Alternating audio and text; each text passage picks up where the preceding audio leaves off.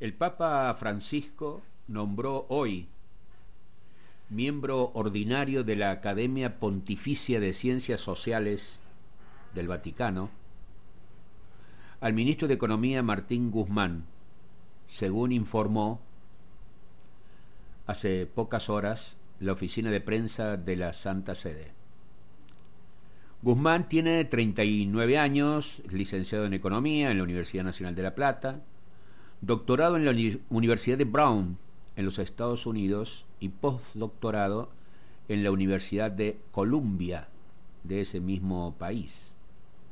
Cabe recordar que en abril pasado Guzmán se reunió con el Papa Francisco durante 45 minutos en la biblioteca privada del Palacio Apostólico del Vaticano, ocasión en que analizaron en profundidad la situación que Argentina afronta en la durísima negociación de la deuda con el Fondo Monetario Internacional y el Club de París, pero sobre todo con el FMI, que asciende a casi 45 mil millones de dólares, deuda que contrajo, aunque para algunos que tienen amnesia no lo digan, el presidente Mauricio Macri el gobierno de Cambiemos, no hace mucho tiempo, unos cuatro años. El mismo gobierno de Juntos por el Cambio, cuyos ministros de Economía, Dujovne, Lacunza y compañía, firmaron bonos por deudas de a 100 años, sabiendo que la deuda con el FMI iba a ser impagable. Y sabiendo el FMI que Argentina no estaba en condiciones de abonar semejante crédito. Yo pensaba esta mañana, ya el Papa no sabe qué hacer para ayudarnos, porque la designación justo hoy de Guzmán en la Academia Pontificia de Ciencias Sociales, donde desde hace ya un tiempo largo la integra el secretario de Asuntos Estratégicos del gobierno de la Argentina, Gustavo Vélez, y entre otros está el actual primer ministro italiano, Mario Draghi, y podría seguir. El Papa, justo en el medio del fragor de las negociaciones que Guzmán quiere culminar antes de fin de año, lo nombra como un gesto más en favor de la posición argentina, sin duda. Y estamos en un momento donde o asumimos la realidad tal cual es, o vivimos protestando, o nos amargamos del todo. La última decisión del Banco Central de la República Argentina de no financiar las tarjetas de crédito para la compra en cuotas de pasajes al exterior y de los gastos que los argentinos realizan en el exterior,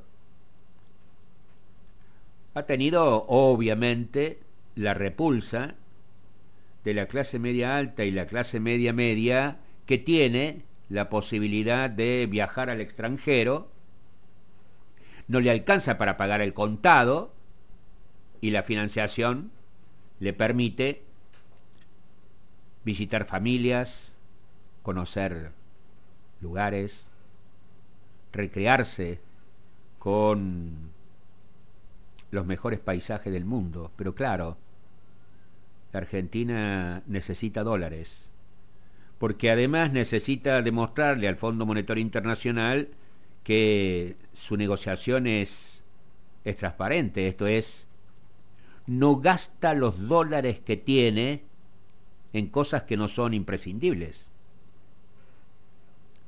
Lo paradójico es que los grandes medios de comunicación en la Argentina, que se rajaron las vestiduras cuando, qué sé yo, entre otros, el gobernador de la provincia de Buenos Aires, Kisilov, eh, decidió que los chicos que no habían tenido sus viajes de estudiantes de fin de curso lo pudieran tener gratis porque la provincia de Buenos Aires le paga, a los hoteles y a las compañías eh, de ómnibus el traslado de los chicos y la estadía, y ese tipo de subsidios dijeron que era una barbaridad, lo mismo que sostienen que se tienen que terminar los subsidios a los pobres.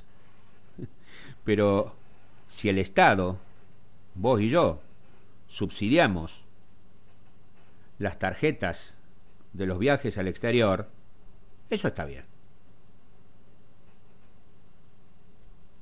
Porque es un doble subsidio ese. Subsidio por la tasa de interés que no te la cobran, son cuotas sin intereses, pero además subsidio porque el dólar sigue aumentando y por lo tanto uno termina pagando, pongámosle en 12 cuotas, sin intereses y al valor del dólar de hoy. ¿Por qué? Porque quien me financia es la compañía, pero a la compañía el Banco Central le entrega todos los dólares. Por supuesto que es odioso, por supuesto que mejor sería que no pasara. El problema es que estamos en el medio de una negociación con el Fondo Monetario que hay que decirlo con todas las letras.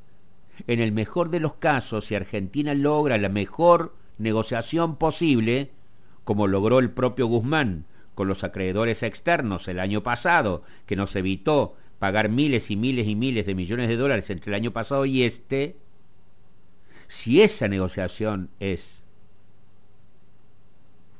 favorable o lo más favorable para la Argentina, igualmente, igualmente, la vamos a sufrir, ¿eh? Igualmente habrá ajuste. Igualmente, durante años y años estaremos con esa espada de Damocles en nuestras espaldas. Hay un solo hay una sola molestia que uno tiene. ¿Por qué, ¿Por qué mis nietos también la van a sufrir? y aquellos que a mis nietos les hacen les harán sufrir el pago de una deuda que contrajeron en cinco minutos sin consultar a nadie, hoy miran para otro lado.